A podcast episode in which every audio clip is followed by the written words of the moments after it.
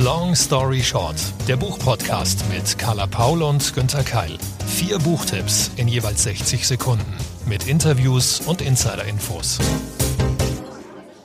Günther, was hast du mir heute Lesenswertes mitgebracht? Carla, ich habe für dich ein Familiendrama aus Paris und einen hochwertigen Thriller aus den USA. Und du für mich?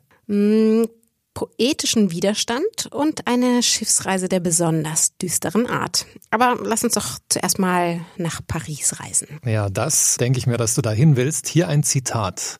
Dieser Kurztrip nach Paris scheint sein Innerstes bloßzulegen, Salz in alte Wunden zu streuen und neue aufzureißen. Übermüdung und Wehmut ergreifen von ihm Besitz. Und wessen Innerstes legen wir hier bloß? Das sage ich dir jetzt gleich in 60 Sekunden Long Story Short für Tatjana de Rosnay, Fünf Tage in Paris, erschienen bei C. Bertelsmann, übersetzt von Nathalie Lemmens. Es regnet und regnet. Paris scheint zu ertrinken. Und ausgerechnet während dieses Hochwassers kommen vier Personen für ein Familientreffen in die Stadt. Die Malegards wollen den 70. Geburtstag des Vaters feiern. Der Mann reist mit seiner Frau Laurent aus Südfrankreich ein, Tochter Tilia aus London und Sohn Linden aus San Francisco. Die beiden Kinder sind erfolgreiche Künstler, doch sie tragen traumatische Erlebnisse mit sich herum, über die sie nie miteinander sprechen. Auch ihre Eltern haben Geheimnisse. Das Schweigen hat Tradition in dieser Familie. Als der Vater ins Koma fällt und die Lage im überschwemmten Paris immer bedrohlicher wird, überwinden die vier Malegards jedoch ihre Scham und ihre Ängste. Endlich sprechen sie sich aus. Tatjana de Rosnay hat ein bestechendes Szenario entworfen. Atmosphärisch dicht und brillant komponiert. Mit uneidler Eleganz, in klarer Sprache, erzählt sie ein klassisches Familiendrama. Ich befürchte, das betrifft sehr, sehr viele Familien. Ähm, ich, wir kennen das ja alles, dass das sozusagen, wenn der rosa Elefant das Unausgesprochene irgendwann wirklich so schwer mitten im Raum steht. Ja, die Autorin Tatjana de Rosnay, wenn ich nicht ganz irre, habe ich glaube ich sogar einen Film von ihr gesehen. Sarahs Schlüssel? Ganz genau, ja. Es gibt mehrere Verfilmungen, fünf sogar insgesamt. Hollywood war da teilweise beteiligt. Insgesamt hat sie elf Romane geschrieben, weltweit über 13 Millionen verkauft. Also die ist wirklich so ein heimlicher Star, kann man sagen. Was ja aber auch zeigt, dass sie tatsächlich eine, eine grandiose Erzählerin von, von sowohl schweren als auch Unterhaltungsstoffen ist. Das ist sie und sehr interessant an ihrer Biografie. Sie ist Tochter einer Engländerin und eines Franzosen. Ich habe Tatjana zum Interview getroffen und ich wollte von ihr natürlich wissen, wie schreibt sie eigentlich? Englisch, Französisch oder warum diesmal auf Englisch? Das hat sie mir nämlich vorher schon verraten. Until now, I've always written my books either in French or in English, and they are not translated by me. But for the new book that I'm writing now, I've decided to write it in English and in French at the same time, which is a very exciting new adventure for me. It's difficult for me to choose which language I prefer to write in, as both of them are my mother tongues. So the feelings and topics I prefer to express don't have a favorite language. And now that I'm writing in both languages at the same time, I feel like I've got the best of both worlds. Bis jetzt habe ich meine Bücher entweder auf Englisch oder Französisch geschrieben und übersetzt hat sie jemand anderes. Aber mein neues Buch, das schreibe ich gerade gleichzeitig in beiden Sprachen, was ein neues, aufregendes Abenteuer ist. Mir fällt es immer schwer, eine Entscheidung zu treffen, da beide meine Muttersprachen sind. Es gibt also keine Sprache, die ich für bestimmte Themen oder Gefühle bevorzuge. Am besten fühlt es sich an, jetzt tatsächlich in Englisch und Französisch zu schreiben. Nochmal zurück zum Roman Fünf Tage in Paris. Mir kam es ja so vor, als ob Paris und das Wetter so präsent sind wie Hauptfiguren. War das auch das, was Tatjana damit erreichen wollte? As a born and bred Parisian, I've always been inspired by my city. I wanted to describe a natural catastrophe as terrifying as the memorable flood that occurred in 1910. Paris is indeed a, a, true character in my book, but it is a Paris that nobody has seen. It's not a touristy Paris, it's not a perfect Paris, but a dark and disturbing one. A Paris that is underwater and where danger lurks around every corner. Als geborene Pariserin inspiriert mich diese Stadt immer wieder. Ich wollte eine Naturkatastrophe beschreiben, die so schlimm ist wie das reale Hochwasser von 1910. Ja, Paris ist in diesem Buch wie ein eigener Charakter, aber es ist ein Paris, das niemand kennt, eines unter Wasser, also kein touristisches oder perfektes Paris, sondern ein dunkles und verstörendes, wo hinter jeder Ecke Gefahren lauern. Ich habe vorhin ja schon mit Carla drüber gesprochen, das ist so eine typische Familiensituation, aber wie sieht das die Autorin?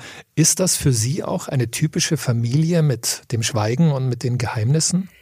I'd say that Lyndon and his father love each other, but they just don't know how to tell each other this. And Lyndon also needs to say things to his father before it is too late. And I believe that talking to members of your own family can sometimes be incredibly difficult.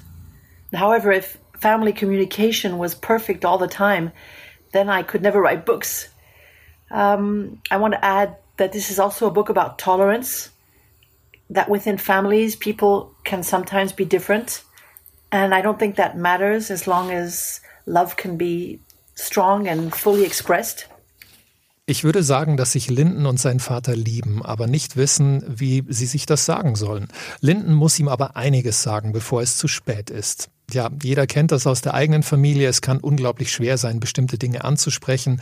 Wäre die Kommunikation innerhalb von Familien immer perfekt, dann könnte ich allerdings nie Bücher schreiben. Mein Roman dreht sich vor allem um Toleranz, denn Mütter, Väter und Kinder sind nun einmal oft unterschiedlich. Und das macht gar nichts, solange sie sich wirklich lieben und das einander auch mitteilen. Das war das gemeinsame Gespräch von Tatjana de Rosnay und Günter Keil über fünf Tage in Paris. Carla, dein nächstes Buch, das stand eigentlich auch auf meiner Auswahlliste und ich freue mich, dass du es hast. Allein schon aufgrund der politischen Aktualität. Bitte mehr dazu von dir. Mein Zitat. Nun bereitest auch du dich vor, so gut du kannst. Entscheidest, welches Ich an die Front soll und welches sich zurückziehen. Eines davon wird sich gewiss zu Tode fürchten. Du prüfst, was du opfern kannst und was nicht. Du rechnest ab, so gut es nur geht. In den Tiefen deines Körpers zittert ein anderer Körper und mit ihm zusammen zittern auch die Wände, zittert die ganze Welt und selbst die Sterne am Himmel zittern mit. Du fällst deinem besten Ich um den Hals, verabschiedest dich hastig von ihm. Bist du bereit? sagt es mit leisem nächtlichen Lächeln. Bereit, zu einem geflügelten Wesen zu werden, zu einem Fahnenwald, einem Stein?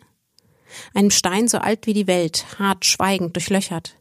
Um neu geboren zu werden, musst du mit einem Spiegel und einem Herzen begraben werden. Puh, ich weiß gar nicht, wie ich darauf reagieren soll. Unsere Hörer wissen auch noch gar nicht, um welches Buch es sich handelt. Vielleicht verrätst du uns noch mehr. Ich mache es direkt in der Buchvorstellung. 60 Sekunden Long Story Short. Asli Erdogan mit Das Haus aus Stein, Übersetzung Gerhard Meyer, erschienen im Penguin Verlag. Bereits vor über zehn Jahren entsteht in der türkischen Autorin Asli Erdogan die erste Idee zum Haus aus Stein.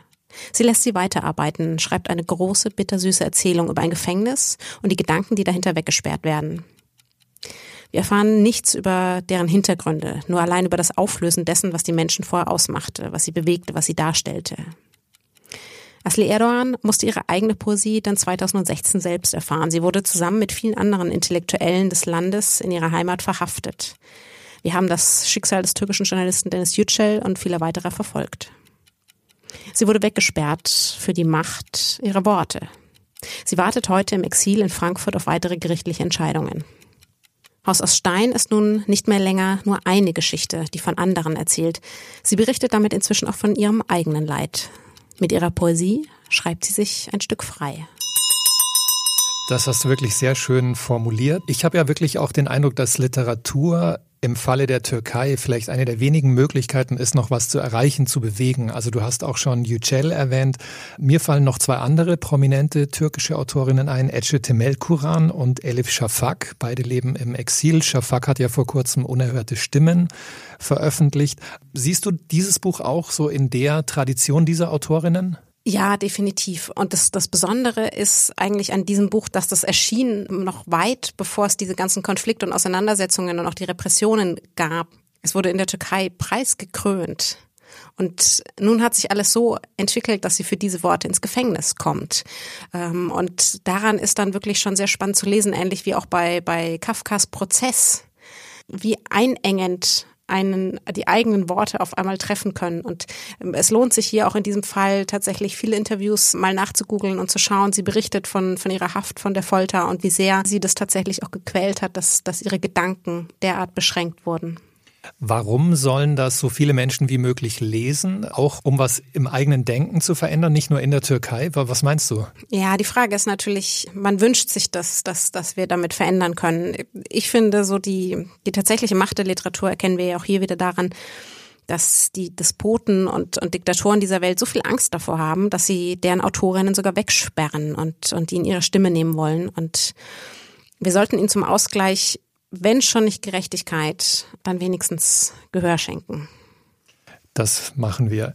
Eine sinnvolle Überleitung oder eine respektvolle ist eigentlich gar nicht möglich, wenn man sich auf Inhalte bezieht. Deswegen einfach Schnitt, Cut und hier kommt Buch Nummer drei in unserer heutigen Folge.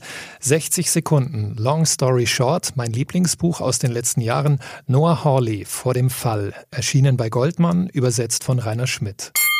Kurz vor New York stürzt ein Privatjet ab. An Bord ein einflussreicher Medienboss und ein mächtiger Investmentmanager mit ihren Familien. Außerdem ein Bodyguard, ein Maler, zwei Piloten und eine Stewardess. Nur der Maler und ein Junge überleben diesen Absturz. Für die Medien ist der Maler zunächst ein Held, doch das FBI und andere Behörden misstrauen ihm. Was hatte er an Bord dieser exklusiven Gesellschaft zu suchen? Ist er ein Terrorist? Abstruse Verschwörungstheorien machen die Runde. Sicher scheint nur, alle Passagiere hatten Probleme oder waren in zwielichtige Geschäfte verwickelt. Noah Hawley ist ein raffinierter Erzähler, der souverän Spannung erzeugt. Sein hochwertiger Thriller zeigt die Opfer von Sensationsgier und Misstrauen in einer zynischen Medienwelt. Der Autor geht auch der Frage nach, warum Menschen in einem bestimmten Moment da sind, wo sie sind und wie sie dorthin gekommen sind. Das fasziniert.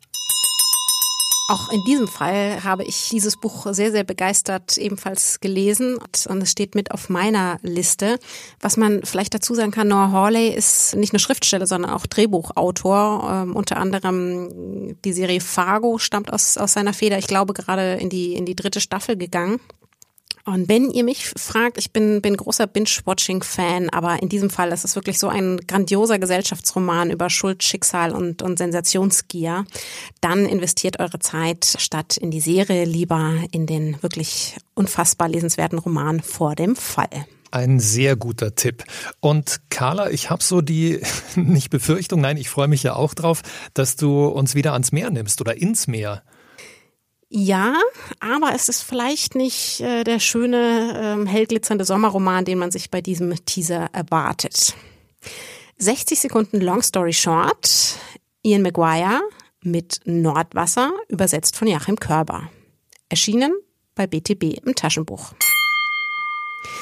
Mitte des 19. Jahrhunderts macht sich das Walfangschiff Volontier auf ins Nordwasser. Der Druck ist hoch. Alternative Heizmethoden lösen das Walöl ab. Die Meere sind nahezu leer gefischt und die Männer können mit ihrer Arbeit kaum noch Geld verdienen. An Bord des Schiffes findet sich eine ebenso bunte wie brutale Mischung ein. Mit dabei der drogensüchtige Arzt Patrick Sumner, Hendrik Drax, der Harpunier, Captain Brownlee und viele mehr. Jeder auf diesem Schiff hat eigene Ziele und ist bereit, für deren Erreichung auch über Leichen zu gehen. Von Anfang an sind die Seiten ebenso blutgetränkt wie die alten Holzbohlen des Schiffes. Immer mehr spitzt sich der Konflikt der düsteren Charaktere zu und legt dabei offen, wie viel Böses im Menschen möglich ist. Ian McGuire arbeitet mit allen Sinnen. Er beschreibt den Gestank, die Farben, den Geschmack der Umstände stilistisch bis ins Detail. Wir riechen, sehen, schmecken mit ihm, um uns dann so schnell wie möglich mit in den Abgrund zu ziehen. Und es gelingt viel zu gut. Ein Abenteuerroman im Stil von Moby Dick, ebenso verstörend wie lesenswert. Mir ging das ähnlich und wenn du Abenteuerroman sagst, meinst du das jetzt im Sinne von eigenem Genre? Ich, ich tue mir immer total schwer damit, Literatur in Schubladen zu stecken, aber es, es hilft natürlich, um, um Erwartungen zu verorten. Aber der Roman ist so schwer zu fassen. Also es ist eben so ein Krimi mit sehr schnellen, sehr eng werdenden Spannungselementen. Dann aber auch eben ein, ein historischer Roman mit einer sehr genauen Zeichnung der damaligen Zeit und, und wie die Industrialisierung, ähnlich auch wie heute die, die Digitalisierung, einfach über die Existenzen der Menschen bestimmt. Und das zusammen ist einfach eine, eine unfassbar ähm, spannende, blutige, düstere Erzählung, ähm, dessen Sog man einmal angefangen nie mehr entkommt. Da hast du absolut recht. Und das war's dann auch schon für heute mit Long Story Short. Vier Bücher, ein Interview, eine Carla, ein Günther. Die nächste Folge lässt allerdings ein bisschen auf sich warten. Wir nutzen eine kleine Sommerpause dafür, um euch so bald wie möglich wieder mit spannenden, unterhaltsamen, literarischen, lesenswerten Büchern und den passenden Empfehlungen und Interviews versorgen zu können. Ich freue mich schon drauf und die Links zu den heute besprochenen Büchern, die findet ihr in unseren Show Notes. Zu Risiken und Nebenwirkungen lest den Klappentext und fragt auch in absolut dringenden Literaturnotfällen eure Lieblingsbuchhändlerinnen und Buchhändler vor Ort. Wir freuen uns natürlich weiter über eure Bewertungen und Feedback auf allen Plattformen sowie unseren sozialen Kanälen. Long Story Short ist eine Kooperation zwischen Carla Paul, Günter Keil und der Verlagsgruppe Random House.